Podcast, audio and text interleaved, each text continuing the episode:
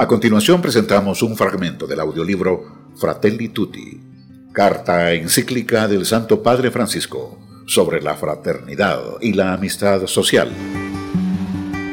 Un esfuerzo que llega a ti gracias a Radio Santa Biblia 840 AM.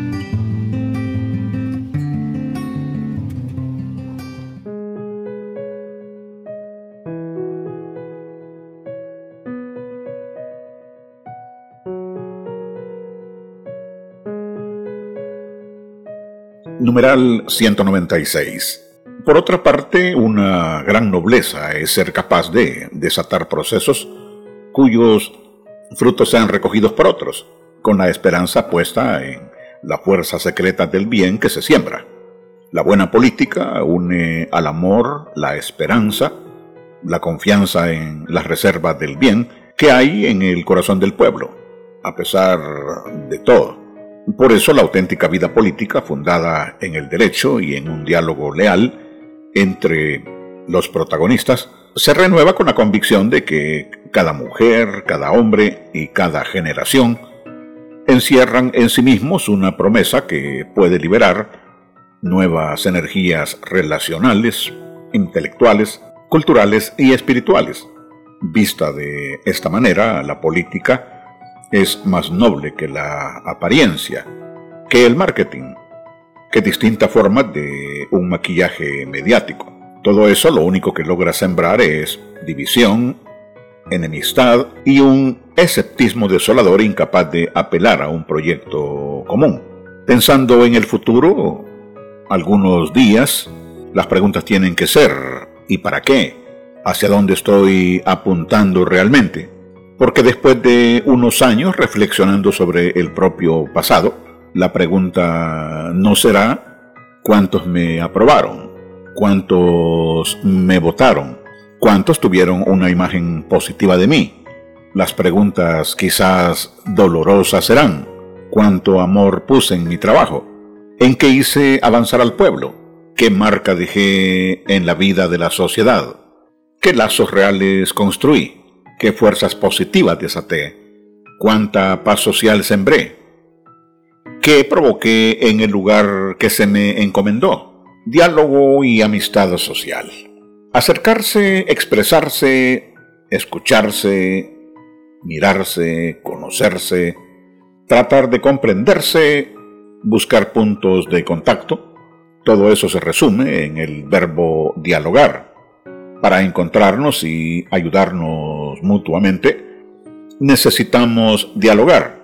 No hace falta decir para qué sirve el diálogo. Me basta pensar que sería del mundo sin ese diálogo paciente de tantas personas generosas que han mantenido unidas a familias y a comunidades. El diálogo persiste y corajudo no es noticia como los desencuentros y los conflictos, pero ayuda discretamente al mundo a vivir mejor, mucho más de lo que podamos darnos cuenta. El diálogo social hacia una nueva cultura. Algunos tratan de huir de la realidad, refugiándose en un mundo privado, y otros la enfrentan con violencia destructiva.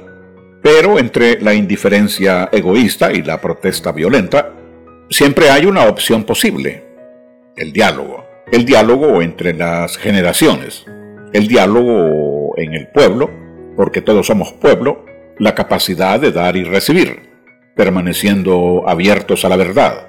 Un país crece cuando sus diversas riquezas culturales dialogan de manera constructiva.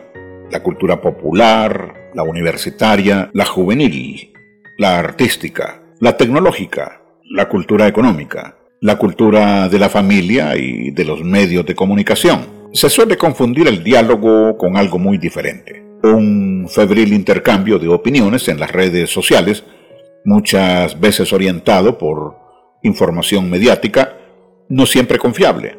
Son solo monólogos que proceden paralelos, quizá imponiéndose a la atención de los demás por sus tonos altos o agresivos, pero los monólogos no comprometen a nadie hasta el punto de que sus contenidos frecuentemente son oportunistas y contradictorios. la resonante difusión de hechos y reclamos en los medios, en realidad suelen cerrar las posibilidades del diálogo porque permiten que cada uno mantenga intocables y sin matices sus ideas, intereses y opciones con la excusa de los errores ajenos. Prima la costumbre de descalificar rápidamente al adversario aplicándole epítetos humillantes en lugar de enfrentar un diálogo abierto y respetuoso, donde se busque alcanzar una síntesis superadora.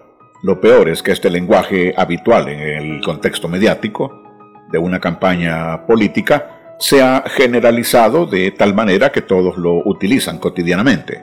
El debate frecuentemente es manoseado por determinados intereses que tienen mayor poder, procurando deshonestamente inclinar la opinión pública a su favor.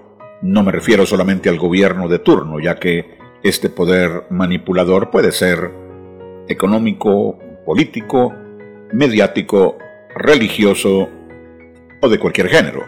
A veces se lo justifica o excusa cuando su dinámica responde a los propios intereses económicos o ideológicos, pero tarde o temprano se vuelve en contra de esos mismos intereses. La falta de diálogo implica que ninguno en los distintos sectores está preocupado por el bien común, sino por la adquisición de los beneficios que otorga el poder o, en el mejor de los casos, por imponer su forma de pensar. Así las conversaciones se convertirán en meras negociaciones para que cada uno pueda rasguñar todo el poder y los mayores beneficios posibles, no en la búsqueda conjunta que genere un bien común. Los héroes del futuro serán los que sepan romper esa lógica enfermiza y decidan sostener con respeto una palabra cargada de verdad, más allá de las conveniencias personales. Dios quiera que esos héroes se estén gestando silenciosamente en el corazón de nuestra sociedad.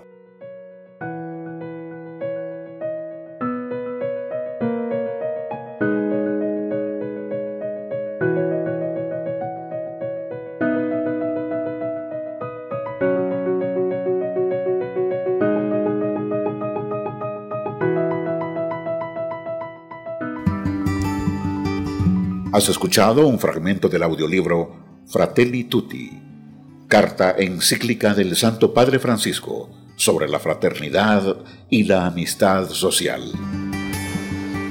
Un esfuerzo que llega a ti gracias a Radio Santa Biblia 840 AM.